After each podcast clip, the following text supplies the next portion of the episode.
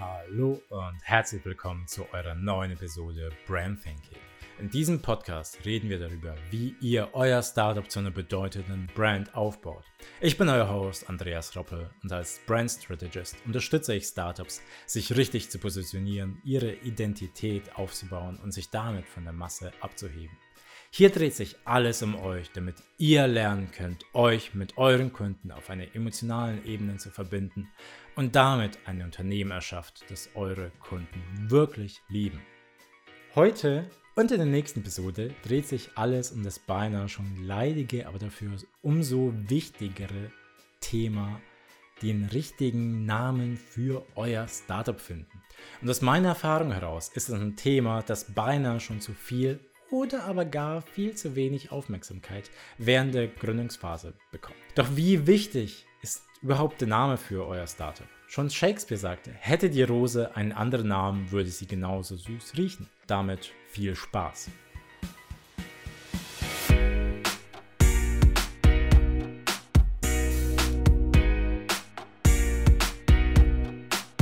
Was vielleicht aber in der Liebe zutrifft, könnte in der Businesswelt kaum weiter von der Realität entfernt sein. Denn der richtige Name oder aber der falsche Name kann einen immensen Einfluss darauf haben, was die Menschen von eurem Startup denken.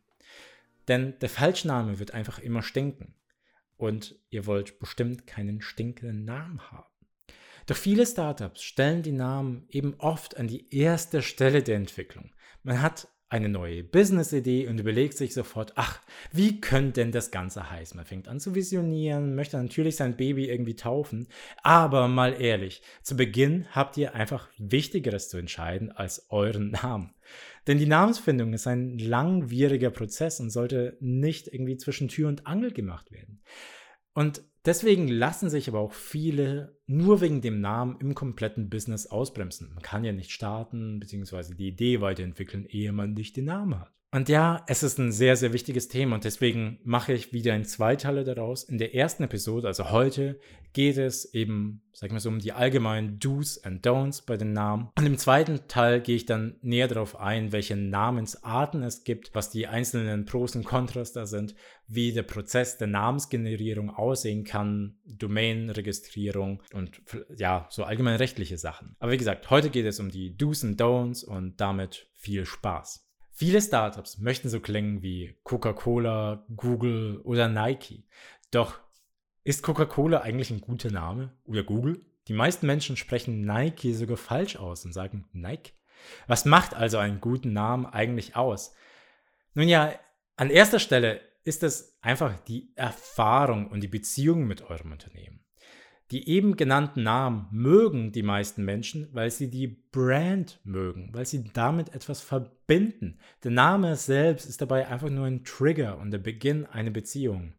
Und im Prozess der Entwicklung eurer Identität sollte diese To-Do aber deswegen umso möglichst weit hinten anstehen, weil es aber gleichzeitig so wichtig ist. Und gerade deswegen sollte euer Name eben mit Bedacht gewählt werden. Schließlich ist es nun mal der erste Touchpoint. Und während ihr euer Logo, eure Farben, eure Slogans ändern könnt, ist die Änderung des Namens extrem aufwendig und kann ziemlich, ziemlich teuer werden. Also im Sinne von, wenn ihr schon größer seid, müsst ihr halt wieder Marketingbudget investieren und so weiter. Was ihr dabei beachten solltet, wenn ihr also auf der Suche nach dem richtigen Namen seid, erzähle ich euch jetzt. Erinnert ihr euch vielleicht noch an den ersten Moment, als ihr den Namen Facebook gehört habt? Wie war denn euer erster Eindruck? Klang es für euch vielleicht nach einer interessanten Webseite, die ihr gerne ausprobieren wolltet? Die Wahrscheinlichkeit ist relativ groß, dass das irgendwas Positives bei euch ausgewirkt hat. Und genau das muss auch euer Name schaffen. Ein guter Name übt positive Assoziationen aus, die mit eurer Brand im Einklang stehen. Der Name Facebook zum Beispiel erweckt sofort den Gedanken von Menschen, die sich miteinander verbinden, sich austauschen und Communities bilden. Bedeutet, noch bevor ihr überhaupt irgendwie an euren Namen denken solltet, müsst ihr einfach wissen, wofür ihr eigentlich steht. Wie ist also die Persönlichkeit eures Unternehmens? Wer ist eure Zielgruppe? Was sind die Brand-Attribute? Wie möchtet ihr überhaupt nach außen auftreten? Was ist eure Vision und was ist eure Mission? Das Unternehmen Google bzw. der Name ist zum Beispiel die Abwandlung von dem Wort Google bzw. Googleplex, also eine Zahl mit 100 Nullen was wiederum für die Informationsmenge des Unternehmens steht. Der Name ist also im Einklang mit Googles Mission, alle Informationen der Welt für jeden bereitzustellen. Euer Name braucht also an erster Stelle erstmal eine Bedeutung und auch eine Geschichte, die ihr erzählen könnt. Denn wenn Menschen nach der Herkunft eures Namens fragen werden, und glaubt mir, das werden sie mit ganz, ganz große Wahrscheinlichkeit solltet ihr eine starke Geschichte parat haben. Es gibt so viel Konkurrenz da draußen. Mit einer guten Geschichte könnt ihr leichter herausstechen und Emotionen wecken. Eine gute Geschichte kann Menschen verbinden und eure Kunden abholen. Wählt auch einen Namen, mit dem ihr aus der Masse eurer Konkurrenten herausstechen könnt. Schaut euch dazu erstmal genau an, wie eure Konkurrenten heißen. Sind es zum Beispiel kurze Namen oder eher lange Namen? Sind sie seriös oder lustig? Sind sie verspielt? Schaut sie euch genau an, analysiert sie und beschreibt sie für euch in einzelnen Begriffen. Und dann versucht einfach anders zu sein. Aber auch hier, Achtung, müsst ihr irgendwie den Spagat schaffen. Ihr müsst zwar anders sein, um natürlich aus der Masse herauszustechen, aber nicht so anders, dass ihr den Zusammenhang zu eurer Branche, eurem Vertical, euren Kunden, eurem Produkt oder sonst irgendwas völlig verliert.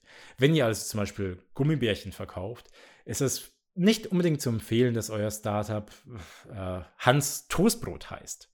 Damit geht ihr nämlich das Risiko an, dass eure potenziellen Kunden einfach nur verwirrt sind und keine schnelle Verbindung zu eurem Produkt aufbauen können. Und glaubt mir, das Letzte, was ihr wollt, ist, dass die Menschen einfach nur am Kopf kratzen und sich fragen, hä, was ist das, wenn sie euren Namen hören? Und euer Name sollte deswegen auch möglichst kurz sein. Und mit kurz meine ich maximal drei Silben. Testet dabei auch unbedingt die Aussprache und den Klang eures Namens. Tut einfach mal so, als nehmt ihr gerade einen Kundenanruf an und sprecht euren Namen laut aus. Nehmt das vielleicht auch einfach mal auf und hört es euch dann nochmal an, als wärt ihr euer eigener Kunde. Fragt euch dann, wie klingt es und fühlt es sich für euch an, beziehungsweise für euren Kunden. Klingt es etabliert, klingt es vertrauenswürdig. Achte dabei auch unbedingt auf eine einfache Schreibweise. Es kommt so häufig vor, dass man einen Namen mal hört, aber dieses Startup dann einfach nicht mehr wieder finden kann, weil man einfach gar keine Ahnung hat, wie man es eigentlich schreibt. Oder noch schlimmer, es spricht sich so komplett anders aus, als dass man es schreibt. Also ein bekannter Vertreter für mich in dieser Kategorie ist einfach Hagen das. Ich meine, erstens, wie spricht man das zum Teufel aus? Und zweitens, wie schreibt man diesen Namen bitte? Ich meine, ich musste für diesen Podcast extra googeln, damit ich mir sicher gehen kann, wie man das ausspricht. Und ja, man spricht es Hagen das aus.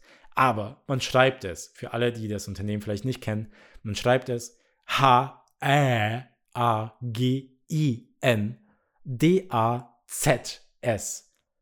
Bitte?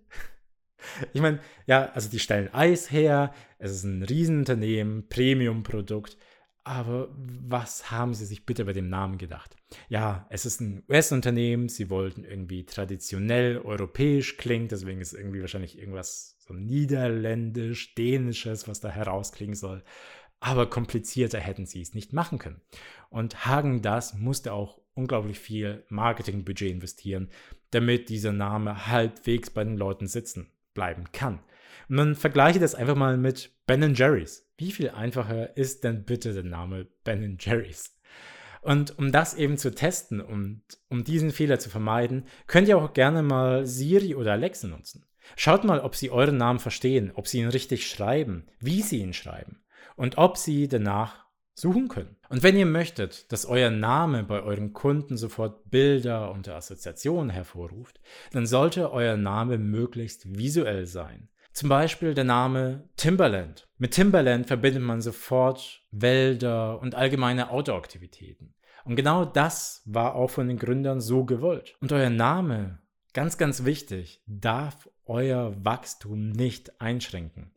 Man vergleiche einfach mal Amazon mit Bücher.de. Ich meine, der gute Jeff hat zu Beginn schon eine große Vision gehabt und wusste ganz genau, dass er nicht für immer einfach nur Bücher verkaufen wird, sondern irgendwann mal alles von A bis Z. Und genau darauf ist der Name auch ausgelegt worden. Während Bücher.de heute zwar auch weit mehr als nur Bücher verkauft, bremst der Name des Unternehmens aber massiv aus. Ich meine, wer denkt denn schon bei einem Staubsauger an Bücher.de? Und dennoch kann ich dort Staubsauger kaufen oder DVDs, Blu-rays, Kinderspielzeug und äh, anderweitige Elektronik. Aber niemand wird jemals daran denken. Ich meine, wenn ich jetzt irgendwie ein Handy haben will, gehe ich ja nicht zu bücher.de. Wählt euren Namen also auf lange Sicht und nicht nur auf die ersten fünf Jahre. Vermeidet den Fehler von bücher.de. Genauso solltet ihr vermeiden Klischees und oft genutzte Wörter. Betrachtet einfach mal eure Konkurrenten und achtet auf Wörter, die sie benutzen und möglicherweise auch immer wieder auftauchen. Wenn ihr zum Beispiel etwas mit Kosmetik macht, wäre es ratsam, auf das Wort Beauty zu verzichten. Sonst klingt euer Name schon einfach veraltet, noch bevor euer Produkt überhaupt in den Regalen steht. Zudem habt ihr auch einfach Probleme, online gefunden zu werden. Oder denkt auch an die ganzen Lieferandos, blabla 24 DEs oder auch my blabla bla dieser Welt. Solche generischen Namen stechen eben überhaupt nicht heraus und lassen euer Startup von Anfang an wie ein Copycat wirken. Ihr seid dann irgendwie blass, langweilig und einfach uninspirierend. Man glaubt jetzt nicht, dass man bei euch wirklich was Tolles findet. Und zuletzt, letzter Punkt, Bonuspunkt. Es muss nicht sein, aber ein nettes Gimmick ist, wenn euer Name sich durch eure gesamte Brand durchtragen lässt. Wenn er also immer erweiterbar ist. Beispiel. Der Social Media Dienst Twitter ist hier ein super, super Paradebeispiel. Denn auf Twitter twittert man und liest die Tweets der anderen in der Twitter-Sphere. Genauso spielt auch tatsächlich Ben Jerry's mit ihrem Namen. Wer möchte nicht ein Eis essen, das Ben Jerry's Chunky Monkey heißt oder Ben Jerry's Half Baked? Wählt durchaus interessante und verspielte Namen, die Menschen am liebsten auf ihre T-Shirts drucken lassen möchten. Solange das Ganze wirklich zu eurer Brand passt, ist einfach alles erlaubt. So, das war's erstmal wieder für heute. Das waren ebenso die allgemeinen Do's and Don'ts bei eurer Namensfindung. Und ich fasse nochmal kurz zusammen. Erstens, euer Name ist der erste Touchpoint mit eurem Unternehmen. Wählt ihn also wirklich mit Bedacht. Zweitens, erwartet keinen Geistesblitz. Die Namensfindung ist wirklich ein Prozess. Drittens, bevor ihr euren Namen sucht, solltet ihr wissen, was eure Brand ausmacht, um euren Namen eben auch eine Bedeutung zu schenken. Viertens, betrachtet die Namen eurer Konkurrenten. Überlegt euch einen Namen, mit dem ihr wirklich hervorstechen könnt. Wie könnt ihr anders sein? Fünftens, achtet unbedingt auf eine einfache Schreibweise und einfache Aussprache. Sechstens, Wählt einen kurzen und einprägsamen Namen mit maximal drei Silben. Siebtens, fragt euch, ob es in eurem Interesse ist, einen bildhaften Namen zu nutzen, der sofortige Assoziationen bei eurem Kunden hervorruft. Achtens, achtet darauf, dass euer Name nicht euer Business und dessen Wachstum einschränkt. Macht nicht denselben Fehler wie Bücher.de. Neuntens, Vermeidet Klischees und oft genutzte Wörter. Seid einfach anders. Traut euch. Man wird es euch wirklich danken. Und zehntens, Bonustipp bzw. Bonus, Eigenschaft eines Namens.